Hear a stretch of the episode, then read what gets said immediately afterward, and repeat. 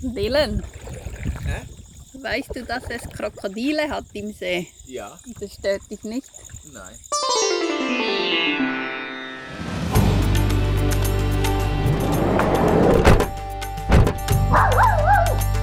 Die Einsteiger.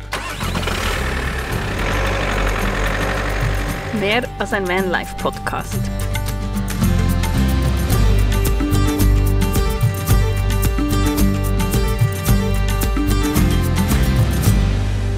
Hallo zusammen. Wir sind Dylan Wickramer und Martina Zürcher. Und du hörst Die Einsteiger.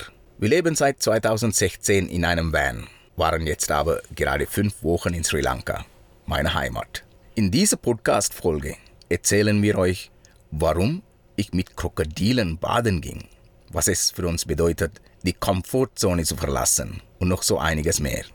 Viel Spaß mit dieser Episode, die euch nach Sri Lanka mitnimmt.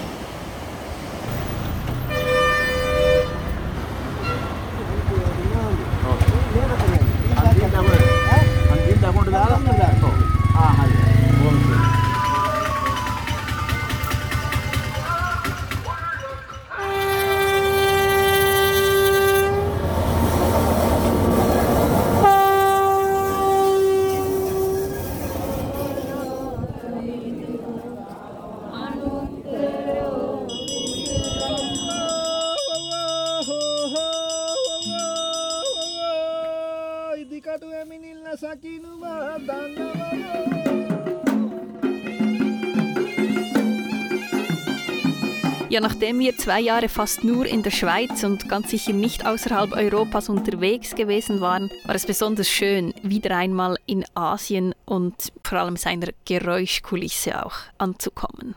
Das Leben hat in dem Teil der Welt nicht nur mehr Lautstärke, sondern oft auch mehr Farbe. Märkte sind ein farbenfrohes Gewusel, die Lastwagen sind Kunstwerke für sich Überall hat es bemalte Wände und die Tuk-Tuks, die flitzen knallrot oder grün lackiert flink durch den Verkehr. Und was mich jedes Mal wieder von neuem überrascht, ist wirklich, wie unglaublich grün Sri Lanka ist. Fast überall leuchten einem grüne Natur entgegen, in allen jeglichen Grüntönen, die man sich vorstellen kann. Wälder voller Palmen, Bananenstauden und Pflanzen, die wir hier als Zimmerpflanzen in zehnmal kleiner kennen, wachsen bunt durcheinander.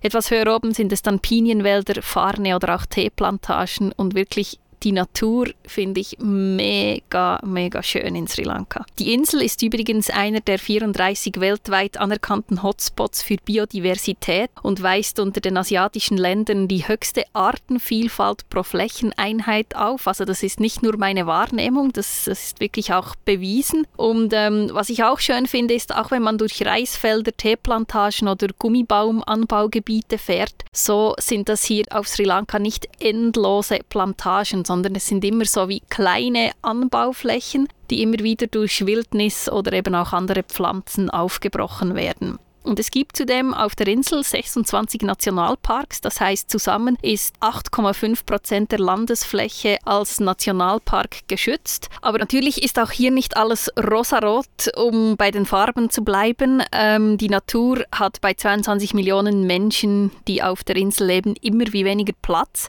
Sri Lanka ist 65.610 Quadratkilometer groß und hat eben 22 Millionen Menschen im Vergleich dazu. Die Schweiz ist 41.285 ähm, Quadratkilometer groß und hat 8,6 Millionen Menschen. Also man sieht schon, ja, es kommt zu Problemen auch in Sri Lanka. So führt es auch dazu, dass mehr als 42 Prozent der Insel werden eben gleichzeitig von Menschen und Elefanten bewohnt, was immer wieder in tödliche Konflikte endet.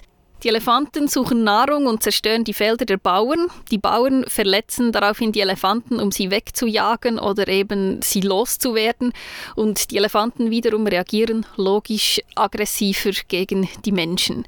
Jährlich sterben in Sri Lanka über 70 Personen durch Elefantenangriffe. Und diese wunderschönen Tiere, die so gemütlich und friedlich aussehen, die können also auch ganz anders. So schön und faszinierend es ist, diese sanften Riesen in der Natur zu sehen, so bin ich doch auch immer noch, ähm, nach all den Jahren, wo wir nach Sri Lanka gehen, immer wieder angespannt, wenn wir Elefanten sehen. Es ist wirklich so eine äh, etwas zwischen Faszination und, und Angst, was passiert, wenn sie plötzlich ihre Ruhe verlieren und keine Lust mehr haben, dass da Menschen irgendwo in der Nähe sind. Und so war es für mich ziemlich außerhalb meiner Komfortzone zu wissen, wir gehen jetzt mitten im Dschungel in einem Lager von Fischern eine Nacht campen. Aber eben genau das haben wir schlussendlich gemacht.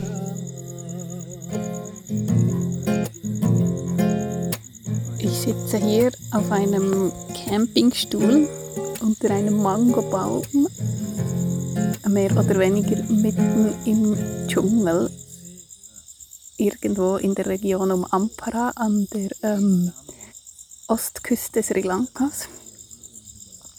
Es ist stockdunkle Nacht drumherum. Wir sind in einem kleinen Camp von Fischern, die in der Nacht hier auf dem See, der direkt vor uns ist, fischen gehen. Das Feuer brennt. Der Dschungel wird lauter, umso dunkler die Nacht wird. Es hat mega viele Sterne am Himmel. Und Dylan ist irgendwo da vorne im Wasser am Baden. In einem See, in dem es unter anderem auch Krokodile hat.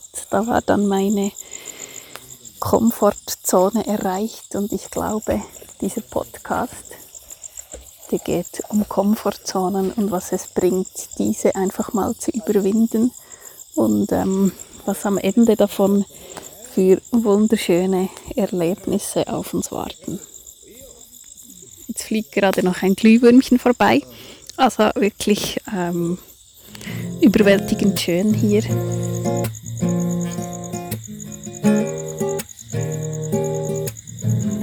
Wie man hört, hatte ich mich nicht dafür, dort neben den schlafenden Fischern laut zu sprechen, und obwohl es erst halb neun abends war, hatte ich da draußen in der Dunkelheit der Nacht das Gefühl, es sei bereits viel, viel später.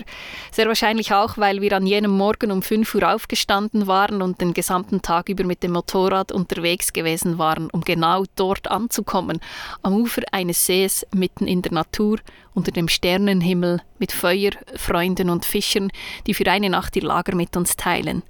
Fischer, die schlafen, wenn wir wach sind und raus auf den See zu ihren Fischernetzen fahren, wenn wir schlafen.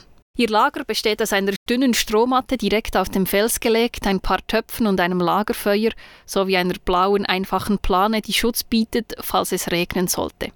Der See hier besteht in dieser Größe nur in der Regenzeit, also treffen die Fischer immer wieder Nächte voller Monsunregen an. Wir haben bei unserer Ankunft einen magischen rot-orangen Sonnenuntergang erlebt. Der Himmel leuchtete immer wie schöner, während wir unser Gepäck auf die schmalen Fischerkanus luden und dann quer über den See ruderten, um zum Lager der Fischer zu gelangen. Alles, was man hörte, war nur das sanfte Plätschern der Ruder im Wasser und dazu diese unglaubliche Stimmung im Himmel. Es war wirklich wunderschön. Ohne unser Nachtlager zu kennen, bereitete sich bereits da wirklich ein großes Gefühl von Zufriedenheit in uns aus. Endlich wieder unterwegs sein, endlich das Leben wieder etwas intensiver erleben dürfen. Und ich glaube, genau das macht das Reisen und das Unterwegssein, auch das Leben im Van eben für uns aus. Ja, wie waren wir überhaupt hier gelandet? In diesem Fischerboot auf dem Weg zu einer einsamen Insel.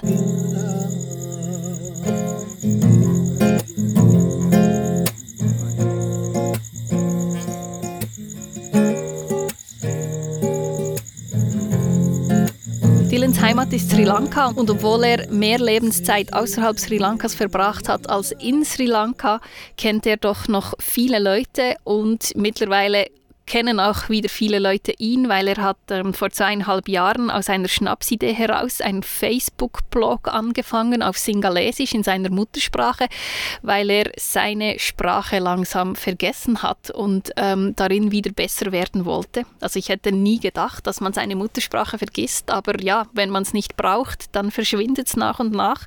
Und seither ähm, schreibt er regelmäßig einen Facebook-Blog auf Singalesisch und einer von diesen Followern ist ist mittlerweile auch ein Freund von uns. Er ist der Volkssänger Virat Spatia.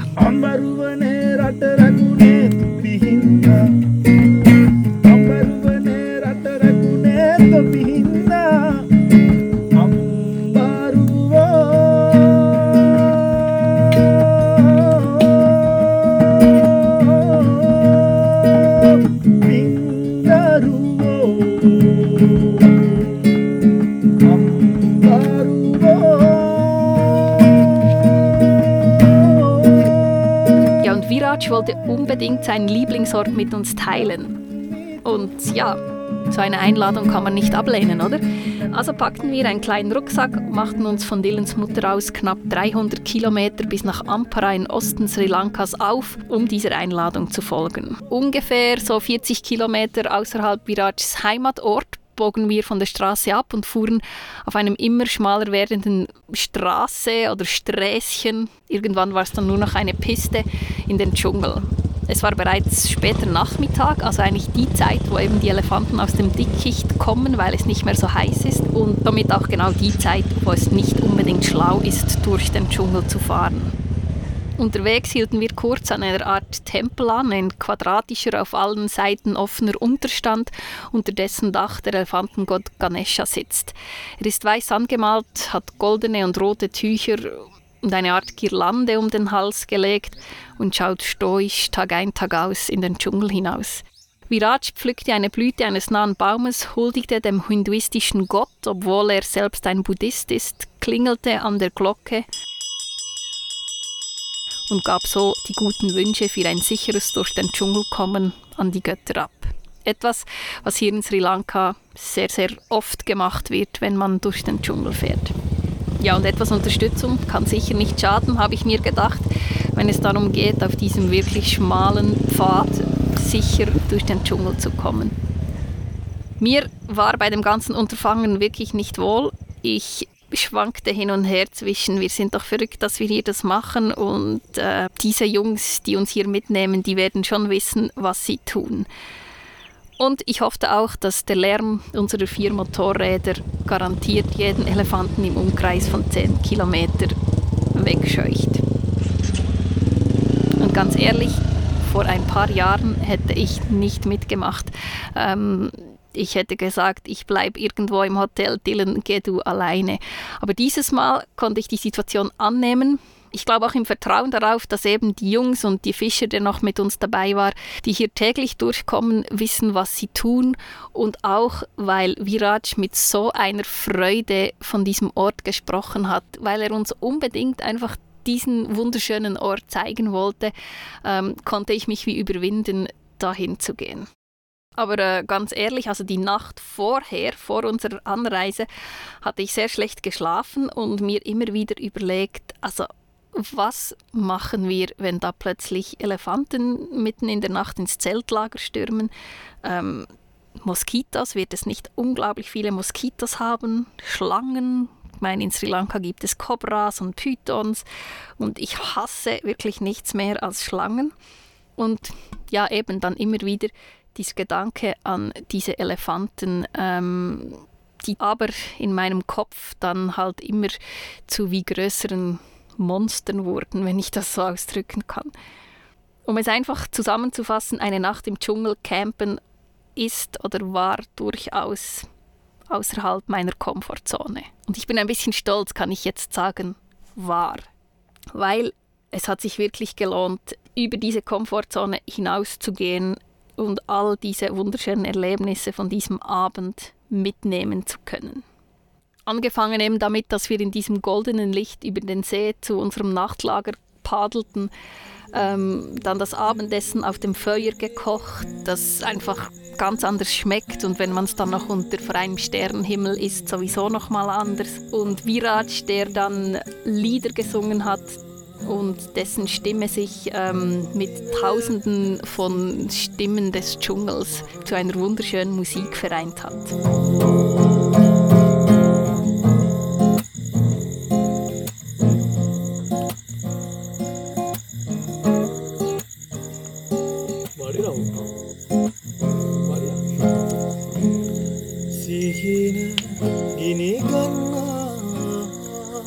Also, aber jetzt sag mal, hattest du wirklich keine Angst davor, in diesem See zu baden, äh, wenn du weißt, dass es dort Krokodile drin hat? Mm, eine gute Frage. Ja, doch, ein bisschen schon. Oder hast du dir gar nicht überlegt in dem Moment? Also ich habe schon ein bisschen so ein komisches Gefühl gehabt. Mm, ja, die, die können jederzeit äh, angreifen, oder? Also es war in der Nacht. Es war in der Nacht Ja. und die Fischer haben ja gesagt, ja, die beißen nicht. Ich habe die, Fischer geglaubt. Aber am sie- nächsten Morgen, als wir dann an Land gerudert sind, hat er gesagt, ja doch, manchmal. Ja, sie haben Menschen verletzt. Wie groß sind die Krokodile in Sri Lanka? Also es hat sehr große Krokodile auch, also wirklich sehr große. Aber in diesem See gab es nicht so große Krokodile. Also auf jeden Fall nicht, dass sie Menschen äh, umbringen können. Nur das Bein weg. Nein, das glaube ich nicht. Okay. Aber also war das für dich außerhalb deiner Komfortzone? Musstest du dich überwinden oder äh, war das easy? Weil für mich war es ja too much. Ich wollte nicht in der Nacht in diesem See baden gehen. Also Komfortzone, ich weiß nicht. Also ich wollte unbedingt schwimmen gehen.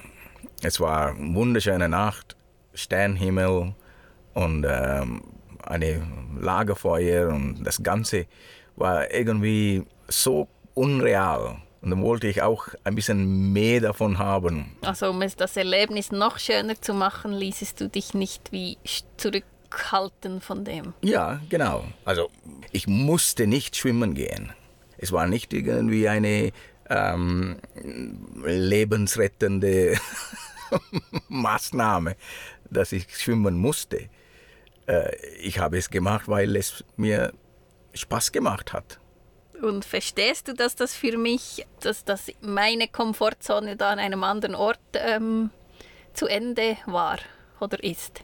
Ja, das habe ich verstanden. Also eben, wir sind alle unterschiedliche Menschen. Deine, ähm, deine Angst ist viel, vielleicht viel größer als meine oder vielleicht sie sind gleich groß, aber du übernimmst keinen Schritt, diese Angst zu über, überwinden. Also doch schon, also nicht jetzt die mit dem Baden, aber für mich war es zum Beispiel schon ziemlich eine Überwindung zu wissen, wir fahren jetzt durch den Dschungel um die Uhrzeit, wo eigentlich die Elefanten draußen sind. Und äh, du erinnerst dich sicher, irgendwie vor drei Jahren, ich hatte so Panik, du musst es wieder umdrehen, weil ich es nicht ausgehalten hatte, weil wir irgendwo reingefahren sind. Ja, Und dieses Mal habe ich mir gesagt, okay, just go with it. ja, okay. Ähm, Wir waren auch nicht alleine, oder? Ja, wir genau, ich hatten ein glaube, bisschen das, das Unterstützung. hat auch was ausgemacht. Ja, so, äh, wir waren unterwegs mit, äh, mit unserem Freund Viraj. Also gut, ein, er konnte keinen Elefant anhalten oder aufhalten. Nein, aber ich habe mir dann einfach gesagt, okay, wir sind vier Motorräder, das wird so laut sein, da ist jeder Elefant weg. Ja, also normalerweise Elefanten, sie ähm, gehen weg, wenn sie so Lärm äh, mitbekommen. Aber trotzdem, Ja, sie können auch ganz gefährlich werden. Also manchmal sie kommen in die Dörfer rein und ähm, ja, zu den Häusern. und auch die Fischer haben dir ja erzählt, also die Fischer, die gehen ja jeden Tag durch diesen schmalen Dschungelpfad ähm, und wieder zurück und eigentlich meistens in der Zeit, wo, wo auch die Elefanten unterwegs sind, also morgen früh, Abend, ähm, so bei der Dämmerung.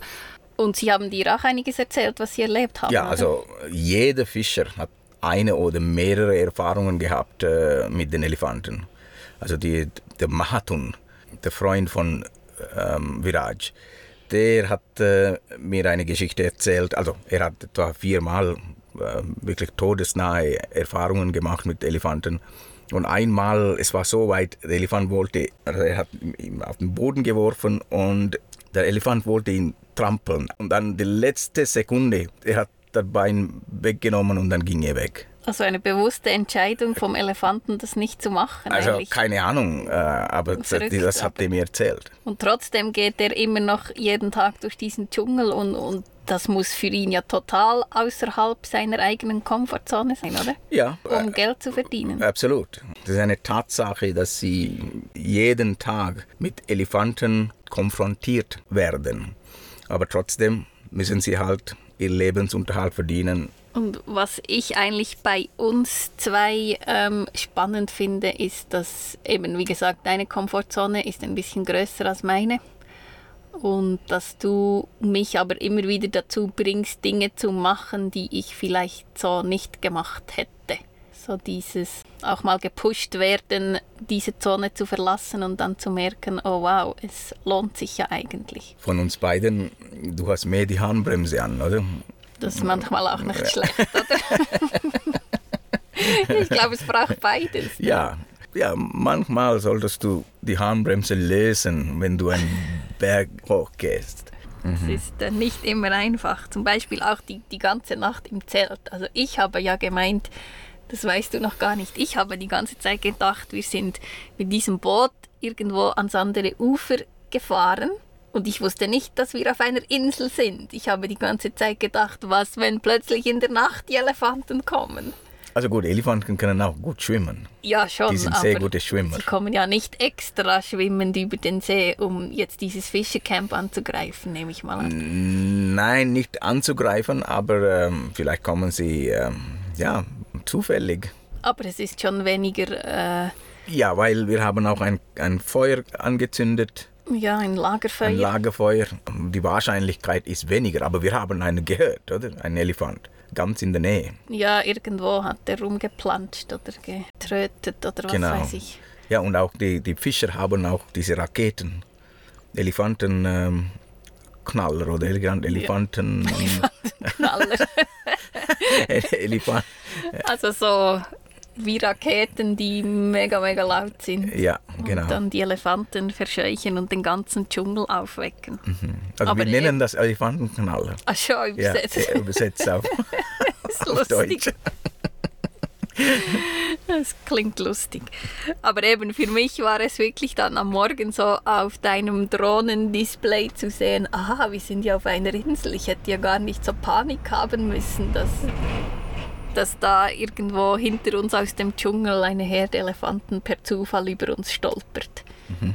Manchmal ist es gut, nicht alles zu wissen, aber in dem Fall, wenn ich es jetzt gewusst hätte, dann wäre ich vielleicht schon ruhiger gewesen und hätte besser geschlafen. Ja, also vorsichtig sein ist immer gut, aber äh, wegen dem einfach nichts mehr macht, das ist schlecht definitiv. Also jetzt auch nach das für mich so die Lehre aus diesem Erlebnis, weil es war wirklich so schön, einfach in diesem Sonnenuntergang dort über den See zu paddeln und auch dann am nächsten Morgen beim Sonnenaufgang aufzuwachen und äh, zu hören, wie der Dschungel langsam erwacht, die Vögel immer lauter werden. Die ganze Stimmung, es war wirklich magisch. Magisch, ja. Und das ist für mich wirklich so die Lehre daraus, so hey, es ist so gut, einfach manchmal ein Stück weiter zu gehen, als man denkt, dass man gehen kann. Genau. Etwas will ich noch von dir wissen. 2013 bist du ja mit deinem Floß über den Pazifik gefahren. Wie weit bist du da über deine eigene Komfortzone hinaus? Wie weit bist du ähm, darüber hinaus gewachsen nachher? Sehr, also da musste ich sehr viel, sehr viel Angst überwinden. Du weißt, dass ich äh, die, diese Reise in der Nacht angefangen habe, ohne jegliche Segelerfahrung. Ähm, ja, eben, ich hätte das gar nie in Betracht gezogen überhaupt. Ja, also du fährst einfach in diesem Meer hinaus, äh, ohne zu wissen, wie man segelt oder äh, was für Gefahren es gibt. Vielleicht das ist auch gut dass ich nicht viel wusste von dem Ozean. Sonst hättest du es wahrscheinlich nicht gemacht. Der Grad zwischen guter Naivität und Dummheit, wo man sich in Gefahr bringt, auch ist schmal, oder? Absolut, ja. Also es trennt eine sehr schmale Strich zwischen einem Held und einem Idiot. Wenn du so eine Dummheit überlebst, bist du ein, ein Held. wenn, du, wenn du nicht überlebst, dann äh, ja, du bist der Idiot. Warum suchst du immer wieder diese Zone, wo es schwierig ist? Ich denke, das gehört zur Menschheit. Also Menschen sind neugierig, sie wollen etwas Neues erfahren, Neues lernen. Sonst hätten wir nie unsere Höhlen verlassen, oder vor Tausende von Jahren. Wir hätten einfach dort gelebt. Aber Mensch sein heißt, wir brauchen etwas mehr als das Essen und äh, einen Ort zum Schlafen. Das unterscheidet uns von, von den Tieren. Also stell dir das mal vor, wenn wir nie Dinge gewagt haben, äh, zum Beispiel wir haben Flugzeuge, die Menschen, die von Fliegen geträumt haben, wollten sicher nicht äh, Passagiere transportieren. Sie wollten nur ein bisschen Spaß haben. Der Traum vom Fliegen. Der Traum von Fliegen verwirklichen. Mhm. Aber sie haben es gemacht und schau heute, es hat die Weltbild komplett verändert. Wir haben große Schritte gemacht, also vielleicht nicht äh, alles zum Vorteil von dieser Welt, aber trotzdem, es hat sehr viele gute Dinge zu uns gebracht und jetzt müssen wir schauen, dass das, äh, diese Entwicklung und der Fortschritt also irgendwie mit einem Balance halten. halten ja. Und vielleicht auch, dass wir wiederum in unserem sehr, sehr komfortablen Alltag, den wir Menschen uns geschaffen haben, ein bisschen aus dieser Komfortzone herauskommen und mit ein bisschen weniger zufrieden sind. Vielleicht, oder? Mhm. Und in der nächsten Folge von unserem Podcast erzählen wir euch hier, ähm, wie Vanlife unsere Komfortzone größer und größer ausgesteckt hat, was zu Beginn schwierig war, was für uns einfach war zu handeln und was dann auch mit der Zeit Alltag geworden ist und vielleicht ja auch so nach fünf Jahren im Van, wo wir uns einen gewissen Komfort wieder zurückgeholt haben, den wir ähm, ja jetzt das Gefühl haben, das brauchen wir wieder. Äh, all das erzählen wir euch in zwei Wochen in der nächsten Folge. Ja, und äh, alle Links zu uns auf Instagram, Facebook oder auch zu Dylans Film, wo er wirklich über seine Komfortzone hinausgeht, indem er mit seinem Motorradfloß über den Pazifik schippert, findet ihr in den Show Notes zu dieser Folge. Und äh, ja, wir sagen danke fürs Zuhören, danke für eure schönen Feedbacks und freuen uns darauf, wenn ihr in 14 Tagen wieder reinhört. Malube. കിരതകിയ കിരിയരവ എന്നകിയ കിരിമുട്ടിയ കകേകിയ കകത്ത് ഉടി കുകിയ തെങ് തെങ്